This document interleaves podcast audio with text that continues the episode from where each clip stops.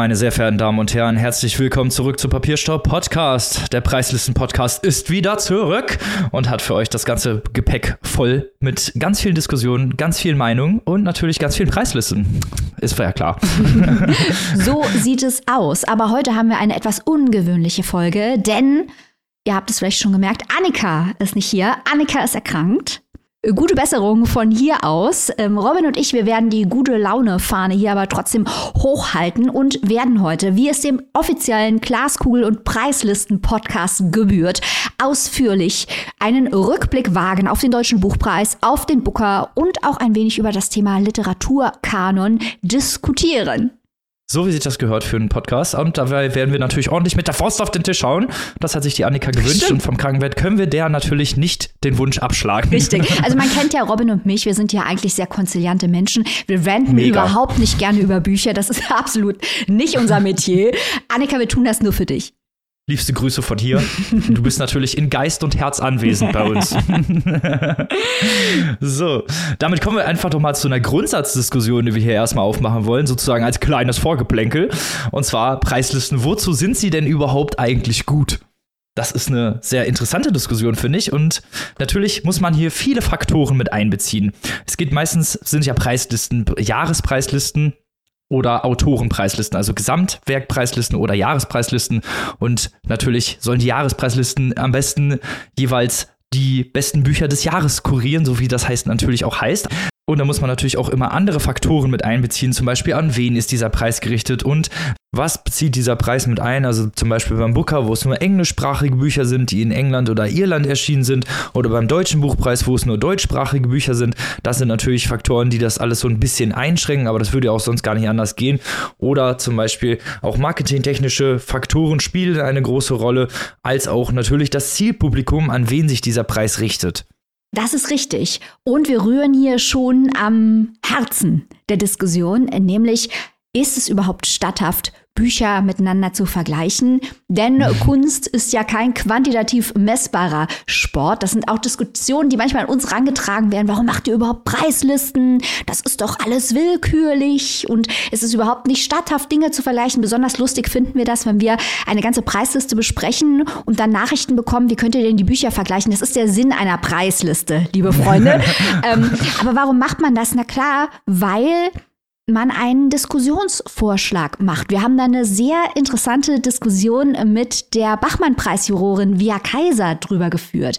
Und wer hat auch gesagt, es geht beim Bachmann-Preis, wo ja auch bestimmte Teilnehmer ausgewählt werden, die Texte vorlesen, wo man auch sagen könnte, warum jetzt der, warum jetzt nicht jemand anders, warum es bei dem das eine Argument zieht und bei dem anderen wird es ins Gegenteil verkehrt, je nach Text.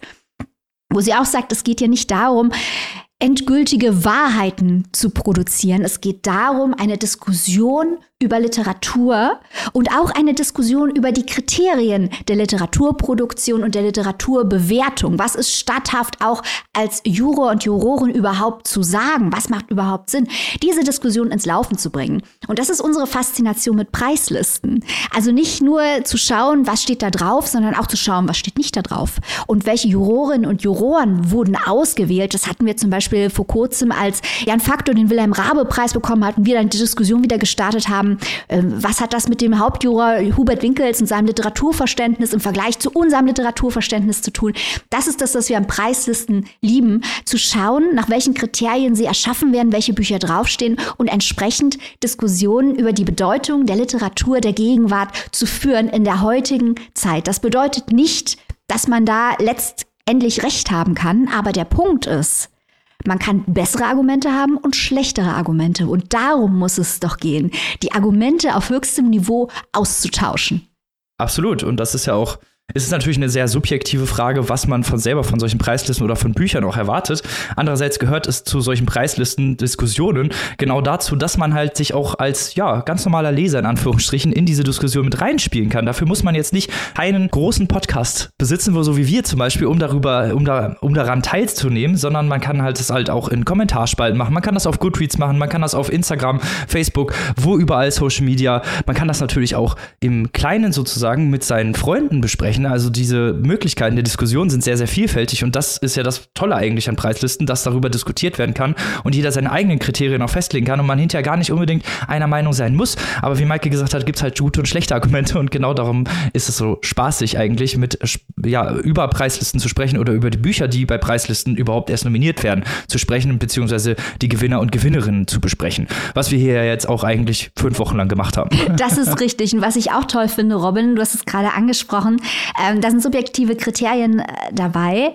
Und jede Woche, wenn wir hier über Bücher sprechen, lerne ich immer was über dich und über Annika, weil viele Dinge, also der Faktor, ob es einen berührt und ob es zu einem spricht und wie es zu einem spricht und was man herausliest, das hat ja unglaublich viel auch mit der eigenen Person zu tun. Ich habe das Gefühl, wenn ich jemanden frage, was für ihn ein wichtiges Buch ist oder sein Lieblingsschriftsteller in deutscher Sprache oder so, die Antwort, die ist immer eine Aussage über diese Person. Und das finde ich spannend. Und das ist ja auch das alte Clemens Setz-Argument, das wir hier nicht müde werden zu betonen, dass es bei Literatur nicht um den Distinktionsgewinn geht. Ich habe das komplizierteste Buch und nur weil ich vier Doktortitel in Germanistik habe, kann ich da überhaupt durchsteigen. Nein, es geht darum, dass Literatur was Soziales ist. Geht um Geschichten erzählen und das Reden über Geschichten. Und das wollen wir hier machen. Zum Beispiel über den Deutschen Buchpreis. Uh, genau so ist es. Den Deutschen Buchpreis haben wir jetzt fünf Wochen begleitet. Longlist, Shortlist und jetzt ist der Gewinner beziehungsweise das Gewinnerbuch wurde bekannt gegeben, wurde jetzt kurz vor kurzem auf der Buchmesse, auf der Frankfurter Buchmesse verliehen. Und zwar an Kim de l'Horizon und das Buch Blutbuch was wir erstmal unterstützen, weil wir es auch schon sehr gut fanden. Das ist richtig. Also wir werden gleich noch drauf eingehen. Robin deutet es schon vorsichtig an, ähm, dass wir nicht alles auf dieser Liste so wahnsinnig gut fanden. Äh, warum? Dazu gleich mehr, aber vielleicht erstmal kurz Zusammenfassung Kim de l'Horizon aus der Schweiz mit dem Gewinnertitel Blutbuch. Darin geht es um den Versuch, die Erfahrung einer nicht-binären Person, auch der Autor ist nicht binär, in Worte zu fassen. Und das alles wird aufgehängt an der Familiengeschichte. Es geht viel um die Erfahrung der Mutter und der Großmutter und das wird in eine Linie gestellt, diese weibliche Erfahrung mit der nicht-binären Erfahrung. Wir merken es schon am Titel Blutbuch. Das bezieht sich zum einen auf die Blutbuche, ein Baum, der eine wichtige Rolle spielt im Familienstammbaum von Kim de l'Horizon und seinem autofiktionalen Ich. Das alles eine autofiktionale Erzählung, ja auch ein großer Trend momentan, auch ein Trend, äh, von dem wir sehr begeistert sind im Großen und Ganzen, obwohl man es auch mhm. da übertreiben kann. Grüße an den Buchpreis vom letzten Jahr. ähm, und wir erfahren viel über die Familie von äh, Kim de l'Horizon. Wir erfahren viel auch über die Möglichkeiten von Sprache Erfahrungen abzubilden. Es gibt ganz viele Verweise auf Pierre Bourdieu, Gilles Deleuze, Michel Foucault, Jacques Derrida. Also das, äh, da sind wir ja immer voll dabei. Metatexte, experimentelle Texte. Wenn man mal rein auf die Plot-Ebene schaut, also wenn man jetzt nicht so ein Metafreak ist wie wir, sich gerne mal anschaut, was da alles für 85 Trilliarden Verweise drin sind, muss man sagen. Äh, es geht eben um Kim, diese nicht-binäre Person, äh, die äh, bei Geburt als ähm, männlich klassifiziert wurde. Und Kim versucht einen Platz für sich in der Welt zu finden und das klassische Motiv taucht auf. Kim versucht sich selbst in die Welt hineinzuschreiben, Kontrolle über die Geschichte zu erlangen durch das Schreiben der eigenen Geschichte. Dabei wechselt das Buch immer wieder Ton und Form und versucht ganz offen verschiedene Strategien, um dieses Ziel der Selbstrepräsentation zu erreichen. Er meandert und er scheitert auch ganz oft. Und dieses Scheitern, das ist der Punkt. Das bedeutet nicht, dass der Text absolut gelungen ist. Das Scheitern ist eingeplant, ist aber trotzdem ein Scheitern. Was es sehr unterhaltsam macht, ist eben diese postmoderne, theorieübersättigte, ironische, äh, hyperbewusste Meta, Meta, Meta-Haltung von Kim im Buch, der das Scheitern von Kim und sein Kampf mit der Sprache immer wieder äh, thematisiert. Wir haben Verweise zu Leif Rand, zu Didier Eribon, zu Christian Krach, zu Moritz von Uslar. Also all unsere Helden werden hier abgefeiert bis zum geht nicht mehr. Es gibt mhm. auch hier nochmal Grüße an Annika, die ja schon vor der Bekanntgabe der Longlist Sex gefordert hat. Es gibt hier jede Menge expliziten schwulen Sex. Und wir reden hier von ungeschütztem penetrativen Sex mit Fremden en Detail, gerne mal äh, auch in Form des Briefes an die eigene Großmutter verarbeitet. Holla, kann ich da nur sagen. Es geht um Klassismus, es geht um Othering, Ähm, es ist wirklich ein faszinierendes Buch. Ich weiß nicht, ob es wirklich der beste deutschsprachige Roman des Jahres ist. Ich glaube, man findet auch einige Schwächen an diesem Buch, wie eben schon angedeutet, ist es schon sehr ja, gerade wenn es dann zum Beispiel ins Englische geht, um zu zeigen, dass die Figur versucht, in einer anderen Sprache, mit einer anderen Sprache zu ringen, da wird es schon ein bisschen bemüht und man denkt sich, das da bringt jetzt auch irgendwie nichts, ich weiß ja auch nicht. Aber die Themen sind natürlich extrem zeitgeistig. Frauen als Hexen, Mutterrollen, Body Negativity, Abhängigkeit, Empowerment, Familie, also ich fand es schon recht innovativ und gönne auch Kim de l'Horizon äh, diesen Sieg. Robin, deine Einschätzung? Absolut, ich kann dir nur in allen Punkten zustimmen. Sehr thematisch vielfältig. Auch ich fand es auch an vielen Stellen sehr gut umgesetzt, weil anhand der Körperlichkeit ja auch sehr, sehr viel mhm. gezeigt wird, anhand der Körperlichkeit der Mutter, an Kims eigener Körperlichkeit. Also da sind ganz, ganz viele Themen und auch interessant durchaus verarbeitet. Es funktioniert nicht in allen Stellen, gebe ich dir auf jeden Fall recht. Aber insgesamt muss man sagen, dass das Buch doch durchaus den thematischen Fokus oder beziehungsweise die Thematik, die es umsetzen wollte, doch sehr gut umgesetzt hat, mit der eigenen Sprache eine Identität zu schaffen, sehr gut gemacht und dadurch äh, zumindest interessant als Buchpreisgewinner. Buch. Weil wir hatten ja auch schon andere Bücher besprochen und waren uns da ja schon ein bisschen uneins oder hatten schon, ja, sagen wir mal, eher die Befürchtung, dass bestimmte Bücher Trottel äh, auf, dieser, auf diesem Platz landen. Und da muss ich doch sagen, dass Kim de l'Horizons Blutbuch doch durchaus eine sehr gute Entscheidung ist. Genau, und der große Aber-Podcast äh, sagt jetzt Aber, weil, also wir haben diese Longlist gesehen, waren erstmal sehr ernüchtert. Und dann war die erste Reaktion, die kam, hier wird sowieso am Ende Gins oder Blutbuch gewinnen. Das war das erste, da waren wir uns sofort einig. Mhm. Und so ist es auch gekommen. Und da sieht man auch manchmal schon an der Longlist die Schwerpunkte der Jury. Und wenn die aber so durchsichtig sind wie in diesem Jahr, ist das ein bisschen traurig, weil wir haben unglaublich viel ähm, niedrigschwelligen Kram auf dieser Liste gehabt. Wir hatten äh, Christine Bilkau mit nebenan, Daniela Dröscher mit Lügen über meine Mutter, auch Fatma Aydemirs Gins, sicher kein schlechtes Buch, aber auch sehr safe und am Ende stolpert der Text über sich selbst aus meiner Sicht. Wir haben da unglaublich viele Sachen drin gehabt mit Geschichte eines Kindes, Kangal, Vlogs, mhm. äh, eine Liebe in Pyongyang, um Himmels Willen. Könnt ihr als eigentlich alles in den Folgen nochmal anhören, was wir da gesagt haben.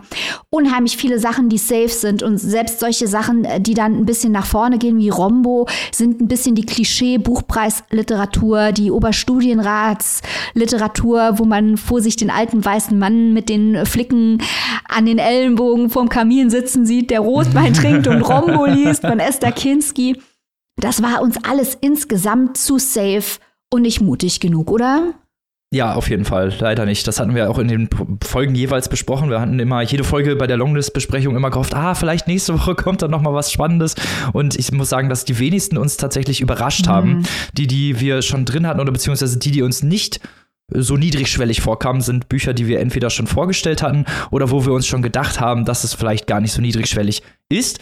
Und das sind eigentlich, wenn man es genau nimmt, Heinz Strunk, Kim de l'Horizon und Eckhard Nickel, dem wir sowieso eigentlich den Sieg gegönnt hätten. Ja.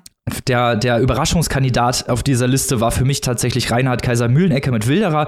Ein sehr beängstigendes, sehr dunkles mhm. Buch über äh, einen ja, Landwirt, der so ein bisschen sein Glück findet, aber nicht aus seinen psychischen Problemen hinauskommt, beziehungsweise immer mal wieder Gewaltfantasien hat. Da könnt ihr noch mal genau in der Folge reinhören. Aber das war ein Buch, was mich tatsächlich noch mal so ein bisschen überrascht hat und alles andere war wirklich so leider ah, ein bisschen, ja, wirklich niedrigschwellig. Also ein simpler Eingriff von Yel Inokai fand ich wirklich gut wegen der Sprache und der Umsetzung, aber nicht unbedingt auf dieser Buchpreisliste, beziehungsweise auch nicht so unbedingt als bestes Buch des Jahres.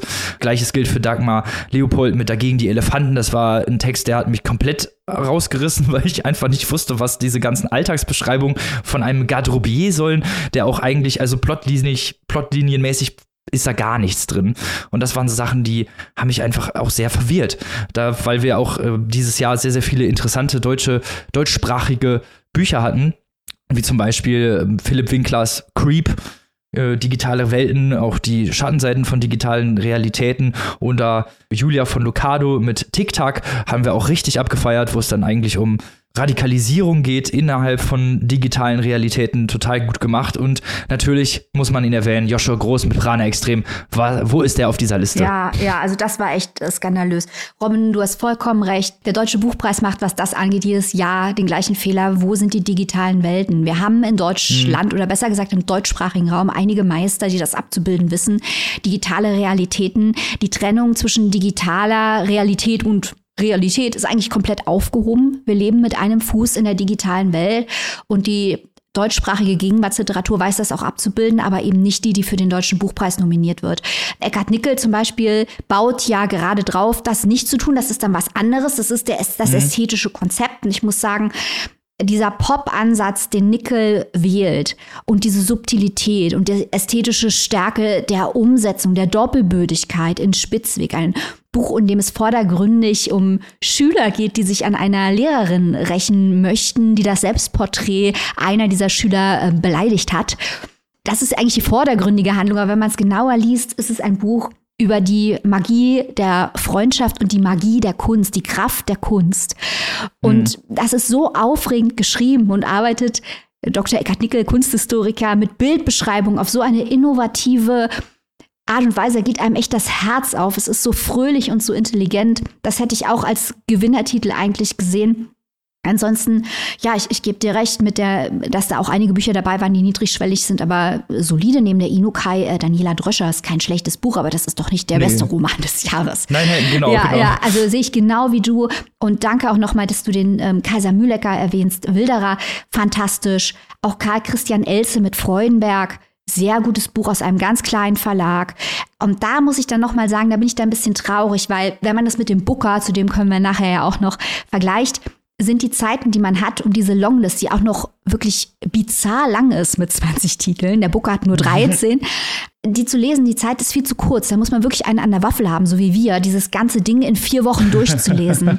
Und was dann natürlich in der großen Breite passiert, ist, dass die Bücher, die aus größeren Verlagen kommen oder die Bücher, die sowieso schon viel Presse hatten, wie Theresia Enzensberger mit Auf See oder eben Fatma Aydemir äh, oder eben äh, Andreas Stichmer mit Eine Liebe in Pyongyang, dass die noch mehr Leser kriegen, dass aber die ungewöhnlicheren Bücher oder die schwierigeren Bücher, ähm, wie eben Wilderer, wie eben Freudenberg, dass die hinten runterfallen, weil bis die Leserschaft bei diesen Büchern angekommen wäre, die lesen sich erstmal durch das, was als die großen Blockbuster empfunden wird, bis sie da angekommen wären, ist, sind die Bücher schon raus, weil sie nicht mehr auf der Shortlist sind oder der Preis ist sogar schon vergeben. Und das, äh, finde ich, ist ein großes Versäumnis, weil wenn man auf solche Bücher wie Freudenberg oder Wilderer hinweist, dann sollte man auch den Platz lassen für Leserinnen und Leser, diese Bücher zu entdecken, weil das sind echt, solche Bücher hervorzuheben, das sind echt Verdienste auch des Deutschen Buchpreises. Und der Deutsche Buchpreis sollte seine eigenen Verdienste auch ruhig dann selbstbewusst vor sich hertragen. Definitiv. Also wir können nur darauf hoffen, dass es vielleicht in den nächsten Jahren besser wird. Wir predigen das aber auch schon seit drei Jahren, muss man dazu sagen. dass wir sagen, es darf nicht alles so niedrigschwellig sein. Es muss alles ein bisschen knallen, ein bisschen fetzen und auch mal ein bisschen, ja, wehtun. Das ist ja das, was wir halt vor allem wollen. Wir wollen, dass Bücher wehtun und dass sie einen eben in der Realität oder Welten abbilden, die uns vielleicht unbekannt sind. Irgendwelche Berlin-Romane über irgendwelche Lisas, die wollen wir halt nicht lesen. So. Nichts gegen Berlin oder Lisas, aber Nein, einfach zu viele Berlin-Romane über Cappuccino trinkende Lisas. Wir können nicht mehr. So, äh, nee. aber apropos, wo du gerade sagst, die sollen wehtun, möchte ich auch noch mal ansprechen, ganz wichtig. Unser Freund Heinz Strunk mit Ein Sommer in Niendorf. Ja. Wenn noch einer weint, dass die Heinz Strunk-Charaktere so politisch unkorrekt oder nicht relatable sind, ne? Dann eskaliere ich, Freunde. Wir lesen noch keine Literatur, damit wir uns mit den ProtagonistInnen identifizieren können. Was ist das denn für ein Ansatz? Mach weiter so, Heinzer. Daumen hoch, dann noch ein Daumen hoch. Ich will mehr Heinz Strunk über schwierige Männer, über komplexe, vielleicht auch unsympathische Figuren, die falsche Entscheidungen treffen. Das ist einfach äh, tolle, herausfordernde Literatur. Heinz Strunk immer eine Nominierung für den Buchpreis wert. Ich habe das gefeiert. Und ich fand es echt ein bisschen erbärmlich, äh, wie man da teilweise Äußerungen im Internet lesen konnte von, von Leuten, die äh, sogar selber zugegeben haben, dass sie das Buch gar nicht gelesen haben, die einfach gesagt haben, oh nein, Heinz Strunk, das ist immer so ekelig. Also, das ist Proletariatsliteratur. Wo ist denn die Lisa aus Berlin in dem Buch? Nein, Nein, Heinz. Solche Leute gibt es ja gar nicht. Das ist ja der untere Teil der Gesellschaft. Ja, natürlich. Wenn ihr mal rausgegangen seid, wisst ihr, dass das nicht so ist. Ja, ah, das, also, das ist, also die Rezeption ist teilweise sehr realitätsfern von den Strunkbüchern, das muss ich zugeben. Ja, ja. Und man muss auch ein bisschen, ja, man darf auch nicht so squirmy sein. Man muss auch mal ein bisschen das Ekelige zulassen. Lest doch einfach mal der, der goldene Handschuh. Es wird euer Leben verändern. Uh. Auf die eine oder andere Weise. Ja. Aber kommen wir mal von zu doofen Kommentaren im Internet zu doofen Kommentaren im Internet. und zwar hat ja Kim de Lorison mit Blutbuch gewonnen und die Rezeption bzw. die Kommentare im Internet waren wirklich teilweise unter aller Sau.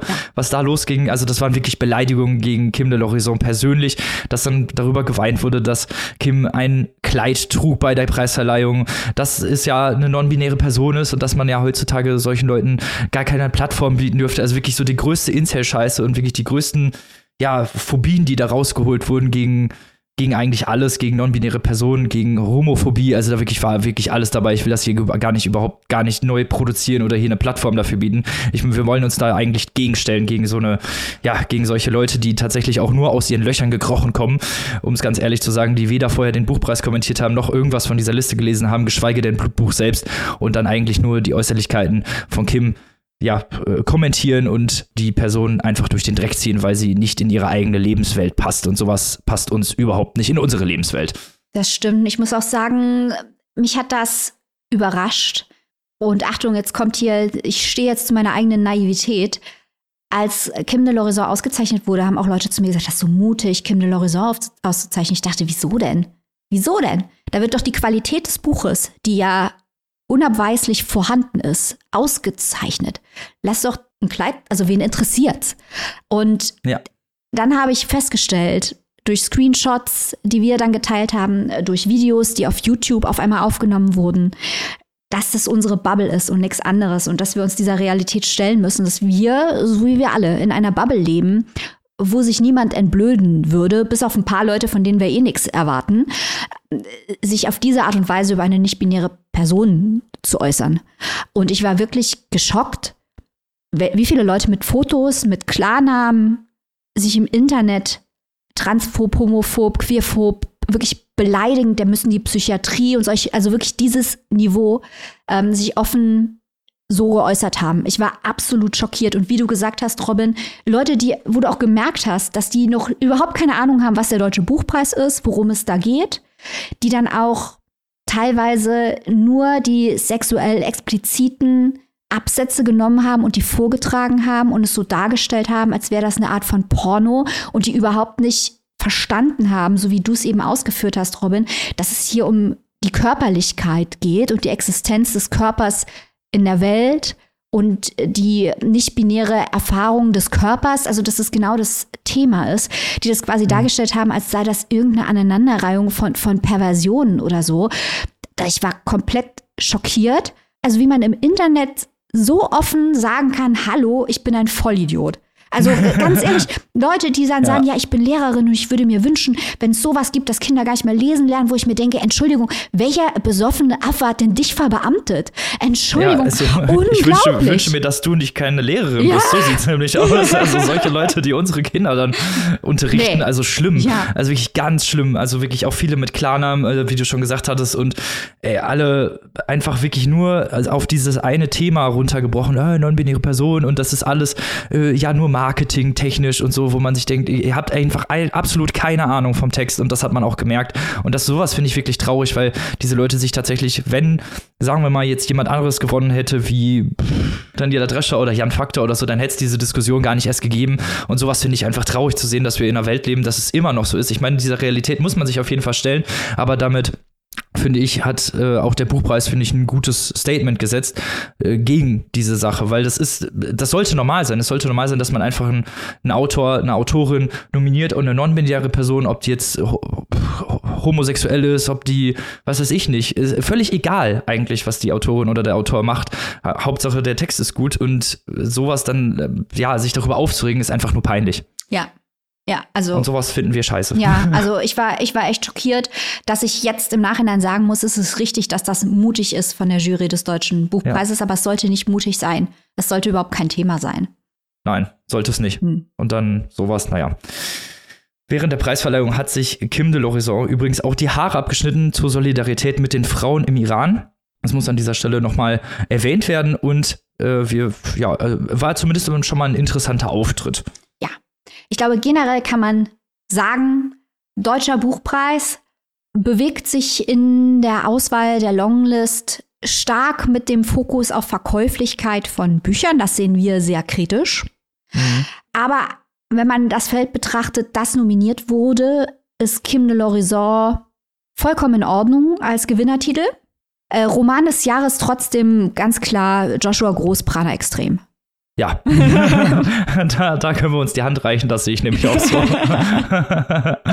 Zwar nicht nominiert vom Buchpreis, aber Papierstau zertifiziert, nominiert und gewonnen. Richtig. Longlist, Shortlist und Gewinner. So, damit kommen wir doch mal zum englischsprachigen Preis, über den wir gerade gesprochen haben, denn dieses Jahr haben wir nämlich auch den Booker begleitet und alle 13 Titel, die auf der Longlist stand, vorgestellt im Exclusive beziehungsweise in den Folgen selbst auch und wollten natürlich euch daran ein bisschen mal teilhaben lassen und gleich auch noch ein bisschen Vergleiche ziehen zum Deutschen Buchpreis und zum Booker selbst. Aber du bist ja hier unsere ausgewiesene Booker-Expertin, liebe Maike, deswegen fang doch mal an und erzähl den Leuten, was ist der Booker und wieso sind die 13 Titel so ja, experimentierfreudig. Ja, also bevor ich es vergesse, Robin, erlaube mir noch kurz vorher eine Sache zu sagen. Wir haben ja. dieses Jahr ja versuchsweise mehr Booker-Titel in unser Programm genommen, waren uns nicht sicher, ob euch da draußen das interessiert, weil teilweise wir auch auf einmal Bücher besprochen haben, die es noch gar nicht auf Deutsch gibt. Und wir haben eine so große Welle an positiver Resonanz bekommen, das schreiben wir uns mal schön hinter die Öhrchen für nächstes Jahr, dass ihr gerne erfahren möchtet, was da los ist. Denn für die Leute, die da noch nicht so informiert sind, jetzt erkläre ich es, der Booker ist der wichtigste Preis auf diesem schönen Erdenrund für englischsprachige Literatur. Die veröffentlicht wurde im Vereinigten Königreich und in Irland. Da wird also jedes Jahr auch mit einer anderen Jury eine Auswahl getroffen, das sogenannte Booker Dozen, das stringenterweise 13 Titel hat. Ich freue mich immer wieder darüber. Und man kann eben sehen, anhand der Booker-Auswahl mit all den Prämissen, die wir eingangs schon erwähnt haben über die Zusammenstellung von Preislisten, kann man aber sehen, was von der jeweiligen Jury als global ästhetisch und inhaltlich wichtig angesehen wird. Und das ist natürlich unfassbar spannend, weil es so einen weiten geografischen Raum abdeckt und zum anderen, weil der Booker wohl auch der Preis ist, der weltweit am meisten von Leserinnen und Lesern besprochen wird. Auf der ganzen Welt findet man Lesegruppen, man findet im Internet jede Menge Lesegruppen, wo Leute sich zusammentun, um als äh, Shadow-Juries, also als, um als Schattenjurorinnen mhm. über diese Liste zu diskutieren. Und das macht natürlich richtig Spaß, weil dann hat man nicht nur die Sicht von Menschen aus dem deutschsprachigen Raum hinsichtlich bestimmter ästhetischer und inhaltlicher Phänomene, sondern auf einmal kann man über Bücher aus Sri Lanka mit Leuten aus Australien und mit Leuten aus Indien und mit Leuten aus Frankreich diskutieren. Und das ist natürlich, hat einen ganz besonderen Reiz und war offen gestanden auch der Grund, warum ich angefangen habe, mich für Preislisten zu interessieren, weil ich diese Diskussion als so bereichernd empfunden habe. Und es gibt auch ein Gegenstück, den internationalen Booker, da hört man dann auf einmal, wie Leute aus der ganzen Welt, wenn entsprechende Bücher nominiert werden, über deutschsprachige Bücher diskutieren. Äh, das ist eine ganz spannende Erfahrung, wie Leute, die einen komplett anderen kulturellen Kontext haben, über Clemens Meyer zum Beispiel sprechen, über die Erfahrung des Falls der Mauer bei Clemens Meyer. Ähm, da mal zu hören, was da eigentlich jemand in Südafrika drüber denkt, faszinierend. Lange Vorrede, dafür aber auch langer Sinn, müsst ihr zugeben. Jetzt, wer hat überhaupt dieses Jahr gewonnen? Gewonnen hat Shihan Karuna Tilaka mit The Seven Moons of Mali Almeida. Shihan Karuna Tilaka ist einer der wichtigsten Autoren Sri Lankas und The Seven Moons of Mali Almeida ist ein metaphysischer Thriller. Der sprengt nicht nur Genregrenzen, sondern sogar die Grenzen zwischen Leben und Tod. Denn das Buch uh. beginnt damit, klassischer Witz, aber das Buch beginnt wirklich damit, dass der Protagonist aufwacht und feststellt, dass er tot ist. Und jetzt hat eben Mali Almeida sieben Tage, die titelgebenden Seven Moons, um herauszufinden, wer ihn ermordet hat und warum. Was dann folgt, ist eine philosophische, oft aber auch humorvolle Geschichte über den brutalen Bürgerkrieg in Sri Lanka, den die tote Hauptfigur, ein schwuler Fotograf, nämlich dokumentiert hat. Ein ganz ambitionierter Gewinnertitel gegen das Vergessen. Und Karuna Tilaka hat in seiner Dankesrede dann auch die Hoffnung geäußert, dass Sri Lanka aus den Geschichten des Landes lernt. Also auch hier haben wir, wie beim Deutschen Buchpreis, einen ganz starken gesellschaftspolitischen Impetus, der auch hinter dem Werk steht. Wir haben den Mut zur formellen Herausforderung und wir haben auch den Mut der Jury, einem globalen Publikum einen Roman zuzumuten, der den durchschnittlichen weißen westeuropäischen Leser mal richtig arbeiten lässt. Ich meine, die Booker Jury sitzt in London, darf man nicht vergessen. Und dieses Buch ist nicht so leicht zu erschließen für Leute wie uns. Das spielt mit hinduistischer Mythologie und mit Innenpolitik von Sri Lanka. Und da muss man sich schon ein bisschen anstrengen. Aber das ist das, was ich von Buchpreisen auch erwarte, dass sie mir auch zutrauen, dass ich nicht vollkommen bescheuert bin und vielleicht auch ein bisschen was leisten kann und dass mir nicht alles fünfmal erklärt wird, sondern dass mir der Autor oder die Autorin auch vertraut, dass ich vielleicht auch ein bisschen Hirnschmalz habe und selber auf Dinge komme. Äh, Robin, bist Hör bloß auf. Ja, wo, wo kommen wir denn da bloß hin, wenn ich selber mitdenken muss bei Texten? Nö, nö. nö, nö sehe ich gar nicht ein. Robin, bist du zufrieden mit Karuna Tilaka? Auf jeden Fall, auf jeden Fall. Eine so, also auch generell dieser Book hat eine so diverse, so interessante Auswahl. Es gibt so viele unterschiedliche Themen. Und es war ja auch gar nicht klar, dass ähm, Karuna Tilaka gewinnt, war ja auch also gar nicht absehbar nee. so wirklich. Also es, es hat so viel, so, gab so viel Diskussionspotenzial, weil auch diese Texte so unglaublich weit gefächert waren und wie du gerade schon gesagt hast, auch alle nicht so wirklich zugänglich. Äh, der, der Gewinnertitel sowieso, aber auch ganz viele andere waren nicht zugänglich. Also nicht so zugänglich einfach für den weißen westeuropäischen Leser oder die weiße westeuropäische Leserin, sondern für generell einfach Textzugänglichkeit hier eine ganz, ganz interessante Rolle gespielt hat und in dem diese Zugänglichkeit halt eben nicht Hauptkriterium war, sondern äh, man sich das ein bisschen selber erschließen musste, man mitdenken musste und dadurch äh, diese Liste auch so unfassbar interessant war. Diese 13 Titel, ja, auch alle irgendwie ihren eigenen Mehrwert hatten, sage ich mal so. Das stimmt, wo du gerade komplexere Bücher auf dieser Liste ansprichst. Beispiel selbstverständlich auch auf der Shortlist Glory ähm, mhm. von Novaile Bulawayo eine Fabel über die jüngere Geschichte Simbabwes, erzählt von einem Chor aus Tierstimmen. Oder überhaupt auch ästhetischer Anspruch. Das autofiktionale Atlas unserer spektakulären Körper gibt's auch schon auf Deutsch. Eine der Erzählstimmen ist die Krebserkrankung, die den Körper der Protagonistin in Besitz nimmt. Oder, wenn man mal richtig verstört werden will, da stehen wir ja drauf, ähm, das Buch, das mir am besten gefallen hat von der Liste, The Trees von Percival Everett, ein hochintelligenter satirischer Zombie-Roman über Rassismus in den USA. Unfassbar. Oder Booth, ein Familienroman, da denkt man, oh, klassisches Genre. Haben wir ganz oft auch beim Deutschen Buchpreis, aber das hier ist ein Familienroman über die Familie von Abraham Lincolns Mörder. Sowas liest man nicht alle Tage. Ähm, Nein. mit Leila Motley, die jüngste nominierte Person aller Zeiten. Mit Alan Garner, die älteste nominierte Person aller Zeiten. Der wurde am Tag der Preisverleihung 88. Und das vielleicht auch noch ganz interessant. Sein Roman Triacle Walker war wahrscheinlich der unzugänglichste auf der ganzen Liste. Und jetzt kommt der Clou. Es ist ein Buch aus Nordengland.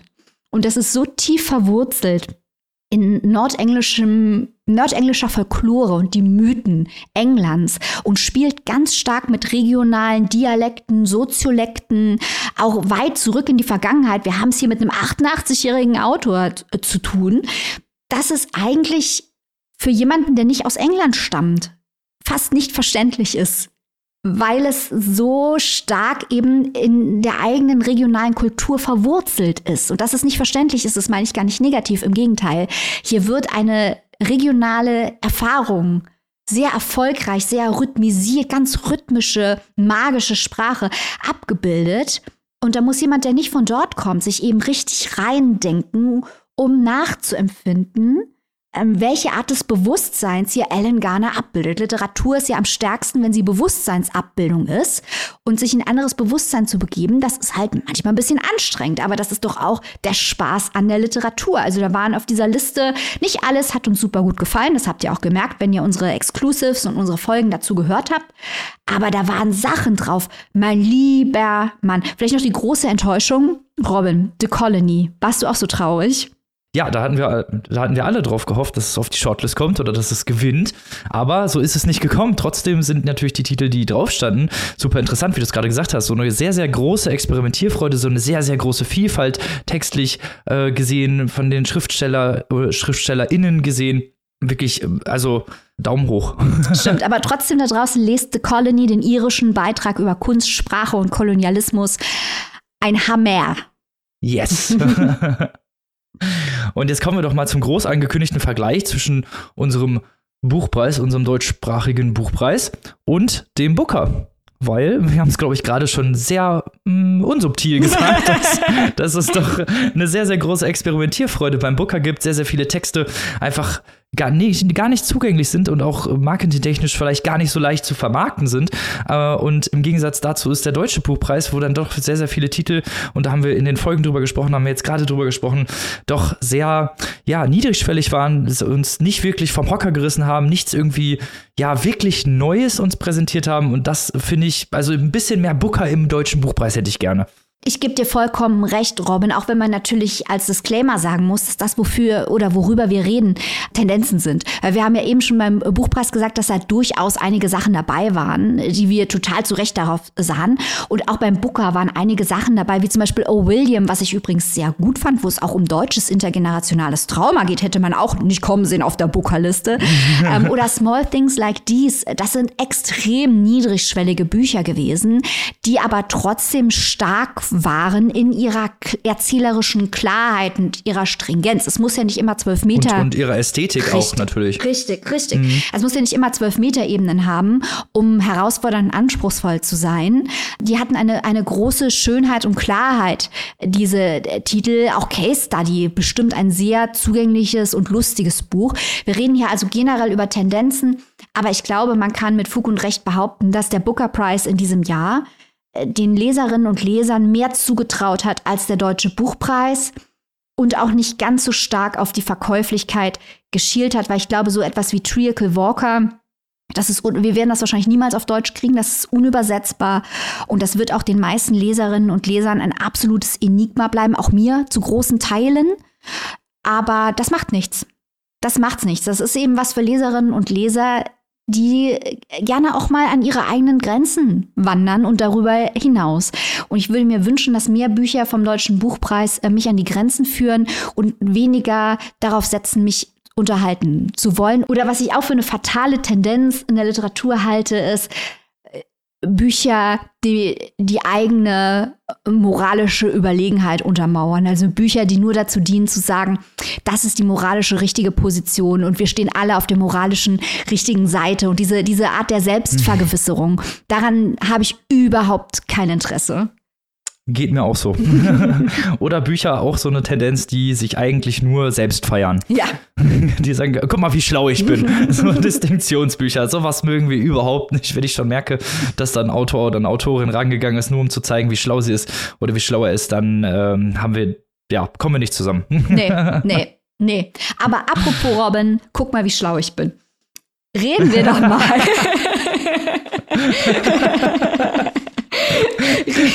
ich habe hier noch ein Büchlein mitgebracht als kleine Diskussionshilfe für uns. Und zwar ist das ein Buch erschienen bei Müri Salzmann.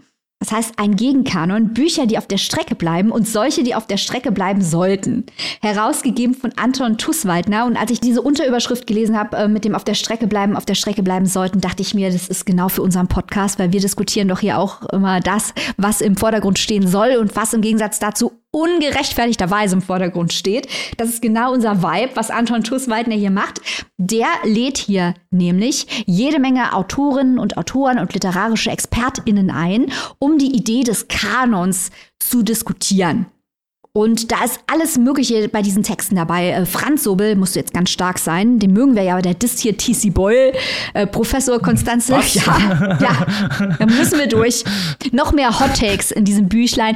Prof Professor Konstanze Fieler rehabilitiert den Strubbelpeter und disst den kleinen Prinzen. Sebastian Gugolz redet über Hans-Henny Jahn, den muss ich auch unbedingt mal lesen. Es ist überall Hans-Henny Jahn, ähm, der ist überall übersehen, aber irgendwie kennt man ihn doch. Ich glaube, mit dem müssen wir uns hier dringend mal beschäftigen. Das ist, glaube ich, genau das, was uns hier gefällt. Dann Sabine Scholl möchte mehr weibliche Sichtbarkeit im literarischen Kanon und Anton Tusswaldner selbst nimmt sich der problematischen Männer der Literaturgeschichte an. Ezra Pound, Knut Hamsun, Louis Ferdinand Celine, Uwe Tellkamp. Darf man die noch lesen? Darf man die nicht lesen? Also wirklich ein wildes Potpourri das etablierte Wahrnehmungen über den literarischen Kanon herausfordert auf eine sehr unsystematische Art und Weise, aber das liegt ja in der Natur der Sache begründet, weil man könnte hier alles sagen und alles nicht sagen. Genau, das ist ja der Punkt. aber es ist sehr unterhaltsam und leistet einen Beitrag zu dieser äh, andauernden Debatte dessen, was man lesen soll, was man nicht lesen soll und wer welche Prominenz verdient, wer wie preiswürdig ist. Und ich hatte sehr viel Spaß mit diesem kleinen Büchlein, deswegen wollte ich es hier nochmal hervorheben. Raffaela Edelbauer ist zum Beispiel auch im Büchlein vertreten. Das finden wir doch auf jeden Fall schon mal gut. Yes. Und hier heißt es dann auch zum Thema Buchpreise, hier insbesondere der Georg Büchner Preis wird ja als kanonbildend angesehen, ist sicher wahr. Da schreibt Anton Schusswaldner, für die Wahl ist nie die Qualität das alleinige Kriterium. Ästhetische und politische Motive spielen ebenso eine Rolle wie die Zusammensetzung der Jury. Ich glaube, ist in unserer kleinen Diskussion gerade auch klar geworden. glaube ich auch. und zu guter Letzt möchte ich dir noch einen Satz, den ich für den besten Satz im ganzen Buch halte, äh, nicht vorenthalten. Denn im letzten Kapitel über die bösen Männer der Literaturgeschichte und was man mit ihnen anfangen soll, heißt es, Texte sind klüger als ihre Verfasser. Ich glaube, das ist absolut wahr. Ich, besser kann es nicht mehr werden. Ich glaube, das ist der beste Schlusssatz überhaupt. ich glaube, den führen wir hier einfach mal ein, so generell als Schlusssatz bei uns. Ja. Verfasser, Texte sind schlauer als ihre Verfasser, finde ich super. Und damit ist das auch ein super Schlusswort für dich interessantes Buch auch nochmal. Und ich hoffe, ihr, liebe Zuhörer und Zuhörerinnen, hattet einen großen Spaß mit unserem größeren Ausflug nochmal über die Preislisten. Ein bisschen Hintergrundwissen, ein bisschen eigene Meinung, alles, was hier papiersteuesk dazugehört. Und damit ist jetzt auch die, unsere diesjährige Preisberichterstattung, zumindest was den Deutschen Buchpreis und den Booker natürlich angeht, vorbei. So, aber nicht verzagen, nächstes Jahr kommt ja wieder die ganze Preislisten extravaganza wieder dazu. Was wir da mal vorstellen, werden wir euch natürlich dann präsentieren. Das werdet ihr dann sehen. Wir verraten hier gar nichts. Und deswegen war es das auch von uns. Wir grüßen natürlich nochmal unsere liebste Annika, die im Krankenbett liegt und hoffentlich natürlich nächste Woche wieder mit uns am Start ist. Auf jeden Fall. Und nächstes Jahr hört ihr dann mehr zum allerneuesten Buch vom, apropos Preislisten, Literaturnobelpreisträger der Herzen. Wer das ist, ja, werdet ihr dann sehen. genau, genau. Und natürlich, wie immer, grüßen wir unsere beste, schönste und tollste Steady-Community, die uns finanziell unterstützt mit Liebe und Leidenschaft. Gehört dazu, kommt in unsere Steady-Community, werdet Teil dieser Gemeinschaft und unterstützt uns auch. Ihr bekommt ein paar Boni obendrauf und natürlich immer schöne Exclusive. Ihr könnt in einem Buchclub mitmachen oder wenn ihr Vollpreis bezahlt sozusagen, könnt ihr auch an unserem Stammtisch teilnehmen, wo wir auch über nicht buchbezogene Sachen sprechen. Also geht mal auf unsere Steady-Seite und guckt doch mal, was ihr da so für Pakete findet und ob da nicht was für euch bei ist. Genau, einfach bei Google eingeben Papierstau und S-T-E-A-D-Y. Ihr kennt den Drill, uh. da findet ihr uns. Genau so ist es. Und damit, liebe Zuhörer und Zuhörerinnen, verabschieden wir uns in den Äther. Wir sind, wie gesagt, nächste Woche wieder da. Am Montag natürlich wieder für unsere Steady Community mit einem tollen Exclusive. Wir verraten erstmal gar nicht, worum es geht. Also, ihr Lieben, gehabt euch wohl, lest was Gutes und bis Montag, wenn ihr in der Community seid und wenn nicht, bis nächste Woche. Tschüss. Genau, ciao.